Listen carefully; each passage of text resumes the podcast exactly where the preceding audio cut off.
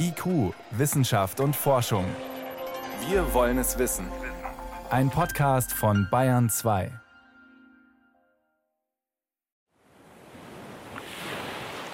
Das Oderhaff, eine idyllische Ostseebucht südlich von Usedom. Das Naturparadies an der Grenze zu Polen hat allerdings ein Problem. Stark wachsende Algen verwandeln das Wasser hier immer wieder in eine dunkle, undurchsichtige Brühe.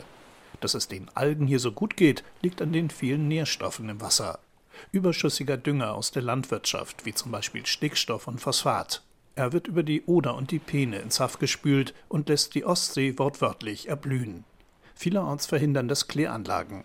Doch im Oderhaff reicht das offenbar nicht aus, meint der Meeresbiologe Gerald Czernewski vom Institut für Ostseeforschung in Warnemünde. Wir sehen im Oderbereich schon wieder einen Trend zu einem Anstieg der Nährstoffrachten, weil in Polen durchaus eine Intensivierung der Landwirtschaft stattfindet, die Landwirtschaft sich stärker an unsere Verhältnisse angleicht und wir also eher einen Negativeffekt haben. Zu viel Nährstoffe und zu wenig Licht können das Ökosystem im Meer massiv verändern.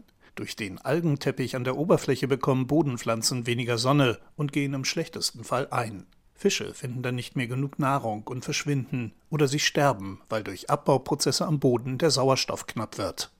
Muschelfarben könnten dagegen ein gutes Reinigungsmittel sein, meinen die Warnemünder Meeresforscher.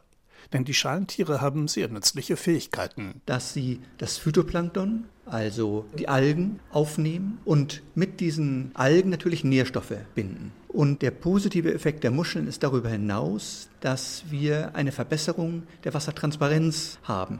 Denn durch dieses Filtrieren, durch das Entziehen der Algen erhöht sich die Eindringtiefe des Lichtes. Und das ist ein ganz wichtiger Prozess, speziell in den flachen Küstengewässern. Muschelfarmen könnten die Wasserqualität lokal also möglicherweise stark verbessern.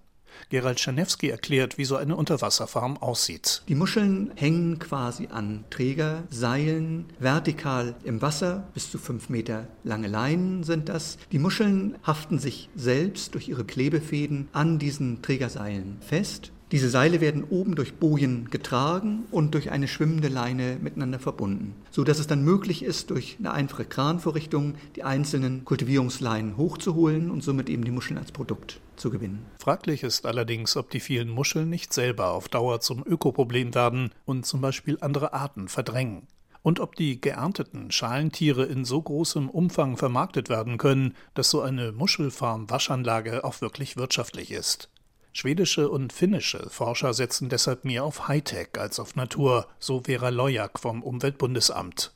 Auf riesige Pumpen zum Beispiel, die Sauerstoff von der Meeresoberfläche in sauerstoffarme Zonen in der Tiefe transportieren und dort wieder Leben ermöglichen sollen oder auf staubsaugerähnliche Spezialgeräte, die in einem Fjord in Westschweden getestet wurden, um dort besonders belastetes Sediment wegzubaggern. Ein Gerät, was im Prinzip über das Sediment fährt und das dann so hochsaugt und auf ein Schiff verbringt, das wäre die einfachste Möglichkeit. Aber eben auch eine sehr grobe Methode, die keine Rücksicht auf die im Sediment lebenden Tiere und Pflanzen nimmt. Oder auch indem man Biomasse, also Organismen, die schon in der Ostsee leben, entfernt, weil jeder Organismus speichert ja auch Nährstoffe. Die Skandinavier haben es dabei im Rahmen eines Pilotprojekts Projekts vor allem auf den Stichling abgesehen, einen Fisch, den es in der Ostsee im Überfluss gibt. Einfach um eben die Biomasse dann wegzuhaben und die wollen sie auch nutzen und zu Fischbrötchen verarbeiten. Diese Diskussion, das hört sich jetzt lustig an, aber sie sind sehr ernst. Das gilt auch für Pläne, Aluminiumkügelchen in die Ostsee zu streuen, die Phosphor binden können. Bei der Sanierung von Seen habe das bereits gut geklappt, so Vera Lojak vom Umweltbundesamt. Dennoch ist die Biologin sehr skeptisch. All diese Maßnahmen seien noch viel zu wenig erforscht, warnt sie. Und? Man kann verschiedenste Auswirkungen sich vorstellen. Aluminium ist zum Beispiel, wissen wir, auch toxisch. Also wenn andere Organismen das aufnehmen, ist es ein Gift. Und vielleicht kommt es irgendwann in unsere Nahrungskette. Man wirbelt vielleicht Altlasten von Munition auf, vielleicht Schadstoffe.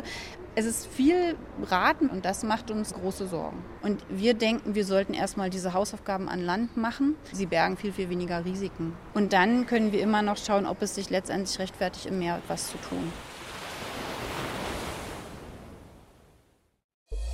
Wenn Ihnen dieser Podcast gefallen hat, dann gefällt Ihnen vielleicht auch IQ, das Magazin. Aktuelles aus der Wissenschaft. IQ, das Magazin, hören Sie auf bayern2.de slash podcast und überall, wo es Podcasts gibt.